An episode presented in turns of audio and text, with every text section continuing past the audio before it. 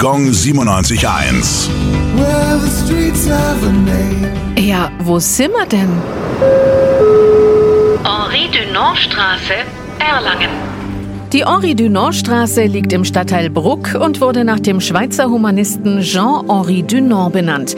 Er wurde 1828 geboren und seine Eltern brachten ihm schon in jungen Jahren soziale Verantwortung nahe. Er machte eine Banklehre und während einer seiner Geschäftsreisen in Italien wurde er Augenzeuge der schrecklichen Zustände nach der blutigen Schlacht von Solferino. Er organisierte eine Hilfsorganisation, die sowohl Freund als auch Feind half und neutral gleich behandelte. Das war die Geburtsstunde des Roten Kreuzes. Dafür wurde Henri 1901 mit dem ersten Friedensnobelpreis ausgezeichnet. Gong 97.1. Well,